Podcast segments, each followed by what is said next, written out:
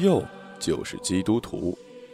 听芍药讲，妈妈是恢复高考后的首批大学生，后追随芍药爸爸赴欧洲留学。芍药的妈在德国生活时加入了基督教，归国后不忘潜心的奉主。小芍药出世就被抱去教堂受洗。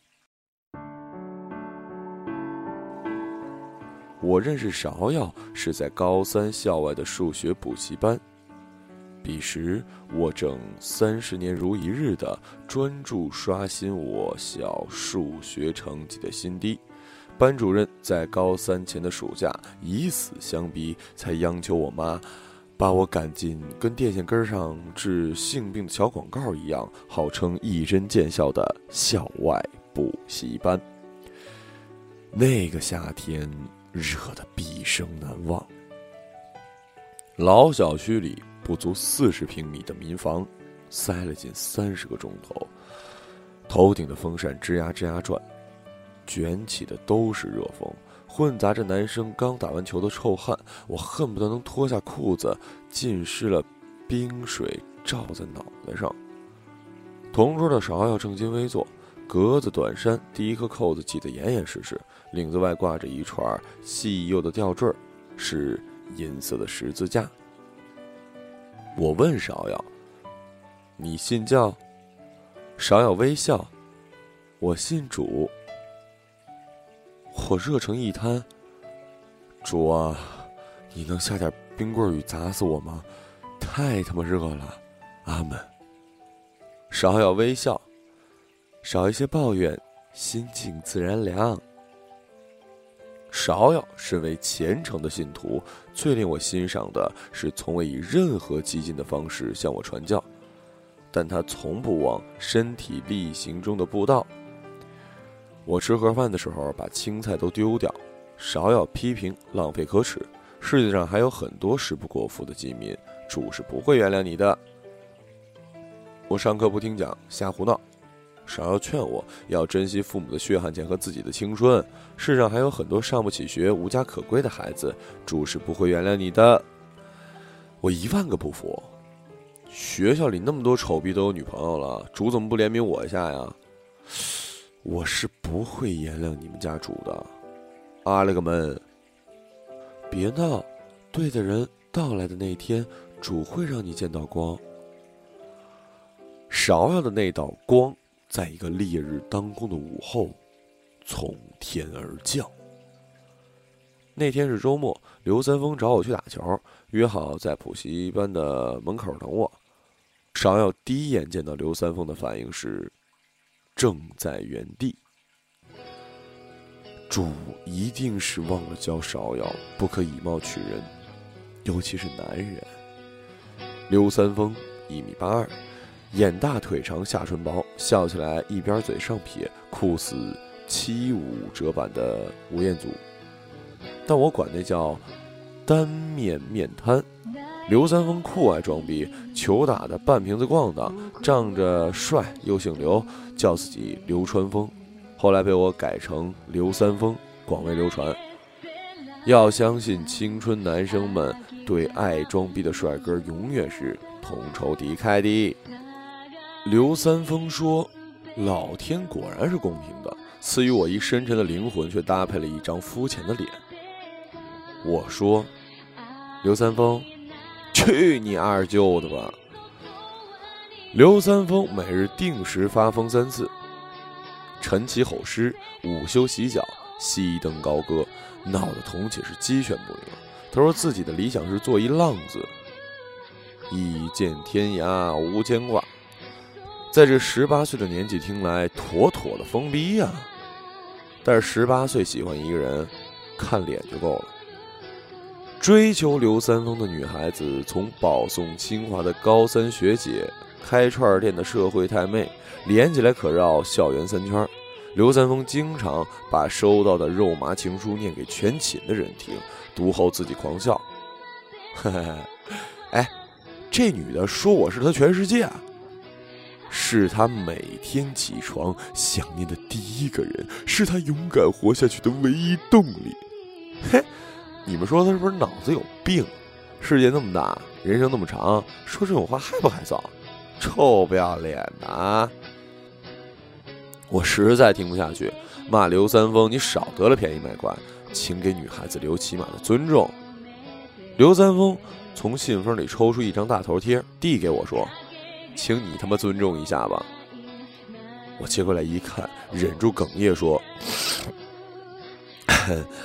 你还是自重吧，三丰。”想不通是何缘由，当年追求刘三丰的女孩子都不太好看，但是。当你看过那些不漂亮的女孩子写的情书，便会坚信，人是真的不可貌相，岂止露骨，简直露毛得打码呀！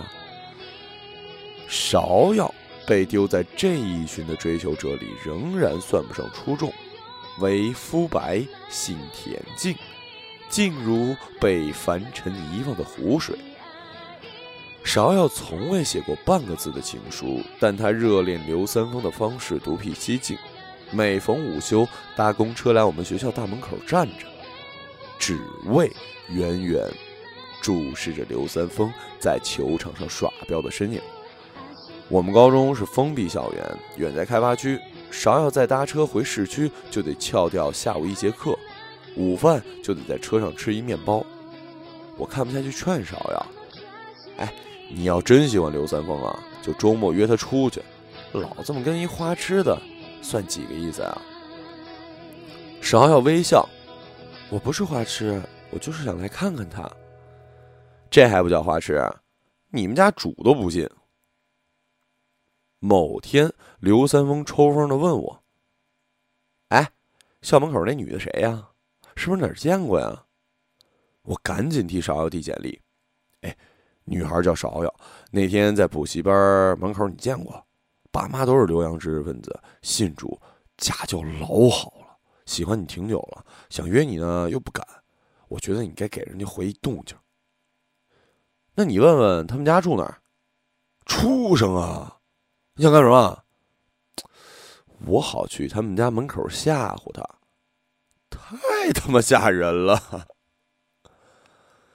高三。提前开始，芍药再也没有来看过刘三丰。刘三丰虽然嘴上未提，但他每次打球总是不经意的朝校门口瞄望的眼神，我还是看到过一丝的失望。我跟刘三丰从高二起不在同班，他学理，我学文。刘三丰准备考托福出国，我自己毫无打算，考过一本线就万事大吉。刘三丰在新班级里的寝室继续扰民，终于被事儿逼的同学举报，只好退宿舍去校外租房。我们见面和打球的机会是日益的稀少了。全世界都在忙着与彼此不相干的未来。某个周六从学校返家，芍药突然在 MSN 上震我：“他想报考哪所大学？你知道吗？”“谁呀？”他哦哦哦哦哦，啊，呃，刘三丰他妈呀，让他去考托福，去美国找他二舅，走定了。哎，芍药，你想开一点天涯何处无芳草，风吹草低见牛羊，羊入虎口早晚的事儿。你属虎，你俩属相不合，但你更不能找属蛇的，蛇虎如刀错。那年星座还没有如今这么流行。他要去美国哪所大学毛啊，油盐不进啊！你，帮我问问，拜托了。我无奈，短信问了刘三丰：“谁说我要去美国？我这种稀缺人才，当然要扎根祖国做贡献。”那你赶快跟勺勺说清楚，人都快魔怔了。等会儿，谁？刘三丰把所有人都骗了，没去美国不假。他去了北京，可芍药一二三志愿全都是上海。刘三丰是故意的，他就是想甩掉芍药，又怕芍药不死心，谎称自己要考上海。我的一本志愿落榜，却机缘巧合的要去香港读书。正在为凑学费发愁时，刘三丰兴奋的约我去唱 K。原来刘三丰自己连自己亲妈也给骗了。他根本没打算考托福。他妈最终接受了现实，同时发誓跟不孝子决裂，把准备给刘三丰出国的费用一股气的丢给他，叹气说：“你丫滚吧。”当晚，刘三丰竟然还约来了芍药。换我是芍药，早他妈一把火把房间给烧了。在座所有人都在为彼此的未来欢庆或者哭泣。只有芍药为了一疯子无辜的牺牲了自己，还要打掉牙往肚子里咽。芍药滴酒不沾，显得那么格格不入，却始终淡定从容。我递过麦克风问他：“你想唱什么？我帮你点。”芍药微笑点头，点了杨千嬅的《少女的祈祷》。女孩一开口，喧闹的包房瞬间安静。嘴巴张得最大的是刘三丰，啤酒从嘴角往下流。谁都没想到芍药有这么干净温婉的声音，粤语咬字好听，像极了杨千嬅。芍药唱歌时完全变成了另外一个人，眼神坚定，下巴上扬，脖子上挂着那串银闪闪的十字架，跟整首歌是那样的般配。曲毕。包房静悄悄的，只有刘三丰跟芍药在干巴巴的相互对望。突然有人带头鼓掌，打破僵局，房间再次归于喧嚣。我低头问芍药：“你恨他吗？”“谁？”“他。”“他有他的自由，我也有我的。”芍药缓缓的说：“主对我们每个人都有安排的。”只要在主宣布最后的结局以前，坚定的站在原地，守着他就对了。我似懂非懂的点点头，始终没敢追问芍药的那句“守候他”是指主还是指刘三丰。刘三丰去了北京，芍药去了上海，我去了香港。刘三丰。手里攥着六位数的零花钱，在北京肆意的挥霍，纵情的逍遥。大二那年，快被学校开除。同年冬天，我去北京玩，住在刘三丰的校外房子里，才住了三天，就撞见两个有他们家钥匙的女孩开门就进，把我跟他们都吓一跳。更神奇的是，他们居然可以同桌和刘三丰一起吃饭，气氛祥和大好。俩女孩平日里吃喝玩乐的花销也都由刘三丰一人承担。两个女孩携手去洗手间的间隙，刘三丰突然问我：“他过得怎么样？”“谁呀？”“芍药，过得怎么样？”酒后的刘三丰反而比平日里正常一些。当年你和他在一起过，对不对？我以为他会跟你说的，现在又关心人家了，你他妈还要脸吗你？我就随口一问。刘三丰转头望向了被火锅雾气模糊的窗外，眼神就像当初他望着校外一样。两个女孩挽手回来，刘三丰又开始讲起我曾在高中寝室听过上百次的黄色笑话。喝高的我随手抓起手机给芍药发一条短信。他问你过得好不好？我很快收到回复。是不是他过得不好？我想了想，我说不上来。一周后，刘三丰把电话打到香港来骂我。原来芍药在收到我短信后的第二天，坐着火车从上海赶到北京，把刘三丰堵在学校门口，吓得刘三丰精神恍惚，以为时光倒回了高三。嗯，你来干嘛？我只是想来看看你。刘三丰拿手背贴着芍药额头。你没病吧？芍药若无其事的反问。你过得不开心吧？刘三丰拉起芍药就往饭店里拖，说：“我请你吃顿饭，然后给你买张火车票，你该回哪儿回哪儿。”为了证明自己过得再开心不过，刘三丰特意叫来那俩女孩作陪。芍药并没尴尬，反而那俩女孩不知所措，看不明白眼前这一男一女什么关系。芍药滴酒不沾，刘三丰逢酒必醉，席间没一人说话，饭吃到一半，俩女孩起身要走。芍药说：“请等等，我想给你们讲一个故事。”俩女孩面面相觑。一个人有一百只羊，其中一只迷路走丢了，他一定会去找那只羊。如果他找到了，他的快乐会比拥有那九十九只羊更多。他就是上帝，我们都是迷途的羔羊。一个女孩问：“你说什么呢？”如果你不能帮助他找回那只羊，请不要带着那只羊往更黑暗的地方走。另一女孩说：“你神经病吧！”俩女孩悻悻的离去。刘三丰搁下酒杯说：“你丫有病吧？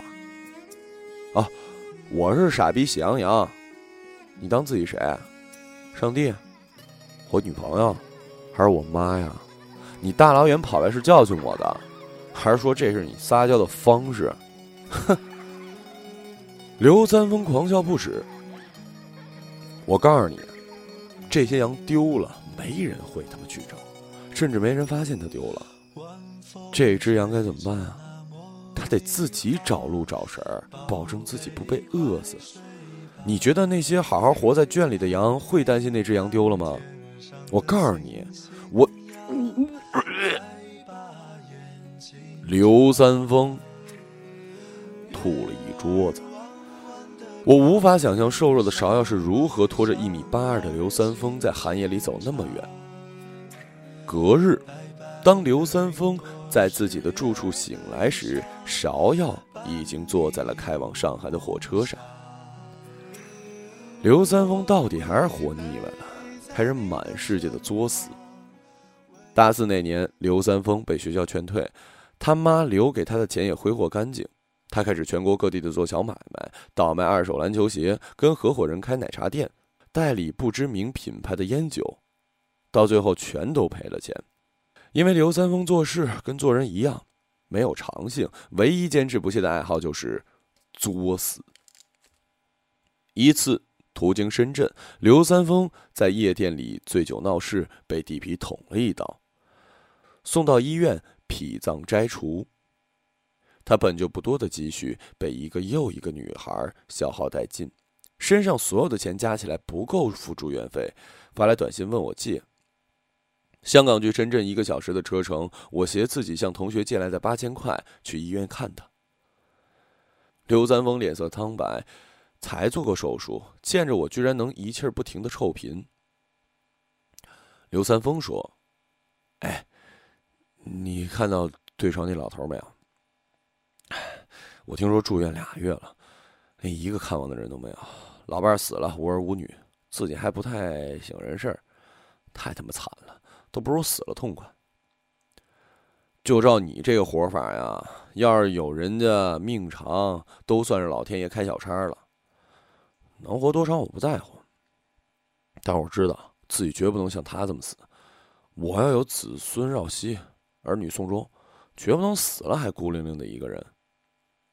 就凭你，你他妈精子成活率测试过了吗？刘三丰居然认真起来。爱情跟婚姻，哎呀，都那么回事儿吧，还不如生儿育女的事儿高雅。狗屁天造地设、命中注定，都是他妈编出来骗人的。有谁就敢下定论？这人就是自己的今生唯一，有脸这么说的，咋不去街边摆摊给人算命呢？除非老天爷下凡，指着我鼻子跟我说，这人就是你一辈子了。你要是敢不服从组织的安排，老子就打折你狗腿，那我才肯死心。刘三丰。你就好自为之吧，记得还老子钱啊！你你别别走，你再陪我聊会儿。刘三丰不依不饶，哎，你听说过智利有一座活火山吗？去你二舅的！火山是活的，是死的，干老子毛事！哎呀，火山的名字我给忘了，反正是智利一农村，火山不定期的喷发，长则几年，短则一天好几次。喷发的时候呢，方圆十里内你我都得化成灰。但是火山安静的时候就忒美了，引得络绎不绝的情侣去那儿拍婚纱照，还有直接在山脚下办婚礼，刺激啊！赶上火山正好喷发，就得死人。还是有人不断冒险，因为当地人传说，一起去过火山的情侣，要是能活着回来，就证明你们是命中注定的一对儿；要是倒霉化成灰，就证明你们的爱情是该受到诅咒，活该。你听谁说的？我二舅说的。他跟我舅妈在美国结婚前就去过。那你二舅和你舅妈百年好合了？我舅妈后来得癌症死了，我二舅又娶了小老婆。那你还敢去？你要是有人敢陪我，我就去，临死也拉一垫背的。我断定，这一切又是刘三丰自己杜撰的。半个月后，某位全球知名的传教士来香港开超级大型的传教会。新界元朗大球场座无虚席，场面壮观。传教士让大家举手，其中两万人是信徒，两万人是信徒们带来的普通观众。传教士当晚的任务就是要那两万群众牵起主的手，此生跟主走。我大学呢，就是一所教会创办的学校，学校的每一个内地新生入学时都配了一个基督教的亲善家庭。一为照顾，二为弘扬教义。我的亲善父母都是极其善良的人，几年来不懈地劝导我跟随主，可惜我一直未能如他们所愿。那次带我去传教会，是他们使出的终极必杀。演讲到最后，美国传教士问：“有人愿意今天起跟随主的，请走下台来。”算我在内。只剩不足千人，还端坐在台上。亲善父母细声问我：“真的不下台去吗？”我微笑着摇头，稳如磐石。但坐在他们中间的心情是有些尴尬的，假装拿出手机来玩。忽然就想到一个人，我给芍药发去短信：“我在听传教会，仍然没有跟随主，心里居然很是内疚。”我收到芍药回来的短信。你今生有没有坚定不移的相信过一件事或者一个人？是那种至死不渝的相信？如果你也有，我不说，你也会懂的。如果你没有，切忌强求，因为质疑是对爱最大的不敬。你只要听从自己的内心，爱你想爱的，追随你甘愿追随的。刘三丰出院后，芍药从上海飞到深圳，再一次陪伴在自己的爱人身边。这一次，刘三丰没有再赶芍药走，芍药为此耽误了毕业找工作，不想再回上海，干脆留在了深圳。但最可恨的是，刘三丰复原后，又不知道他下一站会去哪儿。刘三丰每一次的离开，都让芍药之前的一切努力化为虚无，而他继续过着躲避全世界的生活。芍药做了一个令人咋舌的决定，他去考了空姐。从此，时常可以借工作便利飞到刘三丰经常流窜的那几座城市。每次见到刘三丰，还是什么都不做，仍只为看一眼刘三丰过得好不好。芍药的母亲为此心痛不已，不管怎么劝，芍药都不听。恐怕她如何都想不通，究竟是怎样一个连对方名字都不知道的男人，把自己的女儿迷成这样。无奈之下，开始给芍药安排相亲。但是以芍药的个性，是从来不会对自己不喜欢的人激进的反抗，她只需要我行我素。实在迫不得已，才去见一两个相亲对象，但没有人会跟芍药见上第二面。我不忍心问芍药：“你到底容忍他要到什么时候？”不是容忍，容忍一个人是迫不得已，我是自愿的，是守候。芍药从不计较刘三丰从哪儿来，也不追问刘三丰去哪儿。在外人眼里，那不过是自欺欺人的苦等；但在芍药自己的心里，那是守候。女孩子撒娇耍赖、寻死觅活的手段，芍药并非不懂。她只是不想自己的爱情沦为一场技巧。如果真靠这些才能留住刘三丰，他宁愿放他走。那些年，芍药每次心甘情愿地来到刘三丰身边，都重复着自己最初见到刘三丰时说的那句话：“我只是想来看看你。”当刘三丰好了伤疤忘了疼，重新回归放荡作死的日子，芍药就再次悄然退居。芍药在刘三丰最需要他的时候，像光一样的降临；在刘三丰遗忘他时，默默的为他祈祷。芍药还是从未对刘三丰说过哪怕一个字的情话，但他把自己活成了一封情书。那几年间，我时常想起芍药曾问我的那个问题：你今生有没有坚信不疑的相信过一件事或一个人，是那种至死不渝的相信？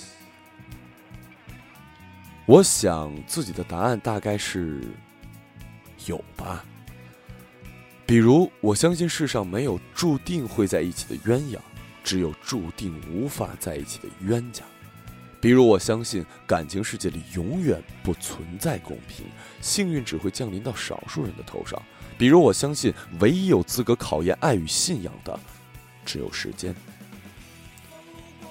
二零一四年二月，我收到了一封婚礼的请柬，白色的请柬封面上印有一个小小的金色十字架。芍药随后打来电话，他想请你当伴郎。他为什么自己不跟我说？他不好意思吗？呸！世上还有他不好意思的事儿啊！欠我八千块，到现在还他妈没还，臭不要脸的！肯定是他没什么朋友才想起我来的。芍药在电话那头笑。现在他的债呢，就是我的债了，会还你的，放心吧。真佩服你啊！跟他肯定吃了不少苦吧？还好还好。那段时间，我刚决定要离开我生活七年半的香港，办理辞职和搬家，忙得焦头烂额。答应了四月份去上海参加婚礼，要开始新生活的兴奋劲儿完全被漫长的告别消磨殆尽。我最后跟我的亲善家庭父母吃了一顿饭，感谢他们在那些年里以主的名义对我的关爱。婚礼在陆家嘴一间小教堂举行。当天早上，各路人马在酒店前忙前忙后，造型师在房间里给伴郎收拾发型，新郎刘三丰反倒懒得弄，窝在沙发上发呆。大概他觉得自己就算是剃个八两金的脑型，也还是一帅逼。我百思不得其解，问刘三丰：“就凭你怎么会结婚呢？”刘三丰继续窝着说：“还记得我跟你说过智利的那座活火山吗？你跟芍药真去了？没有啊？害怕了？安检都过了，只是最后没登机。怂了吧？我没跟你说过吗？什么呀？我有严重的恐飞症和幽闭恐惧症。”我印象中的刘三丰好像真的是去任何地方都坐火车，并且从来没有出过国。原来他当年死都不肯去美国，竟然是因为恐飞。后来我也曾患过恐飞症，深深知道那是一种什么感觉。那感觉就是飞机每颠簸一次，自己每呼吸一次，都是离死亡更近一步。原来他不是真的疯子，他也会怕死。我感慨万分的惊讶，生活竟是如此的讽刺。一个曾经梦想倚仗走天涯的浪子，居然恐飞。更讽刺的是，他的未婚妻还是一名空姐儿。二零一三年冬，刘三丰的妈妈去美国投奔刘三丰的舅舅的第二年，因为再也无法忍受失败婚姻带来的常年痛苦，服下一整瓶安眠药自杀。所幸被舅舅一家及时送到医院，抢救起死回生。原来刘三丰的爸妈在他高三那年离婚，一对曾被世人献称佳偶天成的才子美女，在经历二十年的恶战与苦熬后分道扬镳。那正是刘三丰跟芍药刚刚在一起的那年。舅舅打来岳阳电话，让刘三丰赶快去美国看望妈妈。刘三丰在上海托芍药买到航空公司内部的折扣机票，芍药一路送他到机场。安检窗口，刘三丰却突然的回头对芍药说：“我不去了。”为什么？如果他真的在乎我，就不会懦弱到选择一死了之。可她毕竟是你妈妈，你愿意跟我去智利吗？刘三丰平生第一次抱着必死的决心坐飞机，而且只买了两张单程票。刘三丰想，如果自己能克服恐飞，熬过漫长的旅途，去到火山，不幸化成灰就认栽；如果活下来，就顺道在那边玩一圈，什么时候回来再买票。他问芍药：“你真的愿意陪我去吗？”“愿意。”万一出什么意外，你不后悔？主会保佑我们的。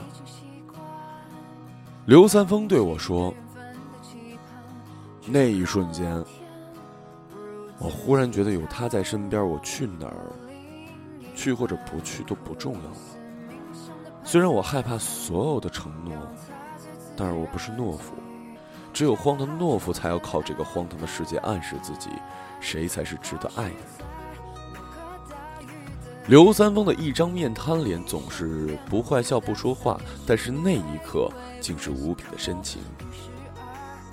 妈的，被这疯子搞得鼻子一酸，我调侃着说：“到头来连你也相信天长地久了？”刘三丰精神病似的摇头，从沙发上坐起来。我相信的是他。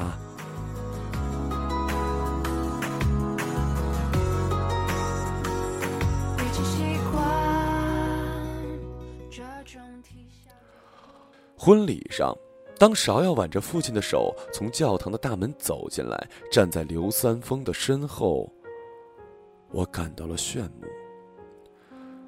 交换戒指，神父请新婚夫妇宣誓。刘三丰望着芍药的眼睛，说了这样的一段话：“其实，其实，到现在我也不知道爱情是什么。”对婚姻也还是一样的恐惧。我想，也许我们往后的生活也会跟别人一样，难逃落俗，会为鸡毛蒜皮的事争吵，会为日趋平淡而烦恼，会不堪重负，甚至会后悔万分。但是这些都是爱情和婚姻必须付出的代价。世界上没有任何一件幸福的背后是毫无怨言的，但我们还是会选择去爱，去结婚。因为我们都怕孤独终老。如果这些就是爱情的代价，而我必须选择跟一个人一起来承受，那我宁愿那个人是你。芍药身后的伴娘们早就哭得眼红妆花，只有新娘自己淡定如初。整间教堂的人静待着新娘的誓言，而芍药的誓言短的竟只有一句。我爱你，阿门。婚宴上，刘三丰执意拿着不掺水的酒跟宾客们干杯。才轮到第四桌，就要站不起来了，连我也跟着遭殃，险些吐到一桌没动过的饭菜上。朋友们绕过刘三丰，大家都知道他疯，但他们没有饶过芍药，非起哄新娘上台唱歌。芍药一袭白纱。站在台上，甜笑不止，唱起那首《少女的祈祷》，祈求天地放过一双恋人。祈求在路上没任何的阻碍，令愉快旅程变悲哀。连气两次绿灯都过渡了，与他在外几公里。当这盏灯转红，便会别离。凭运气决定我生死祈求天地放过一双恋人怕发生的永远别发生从来未顺利遇上好景降临如何能重拾信心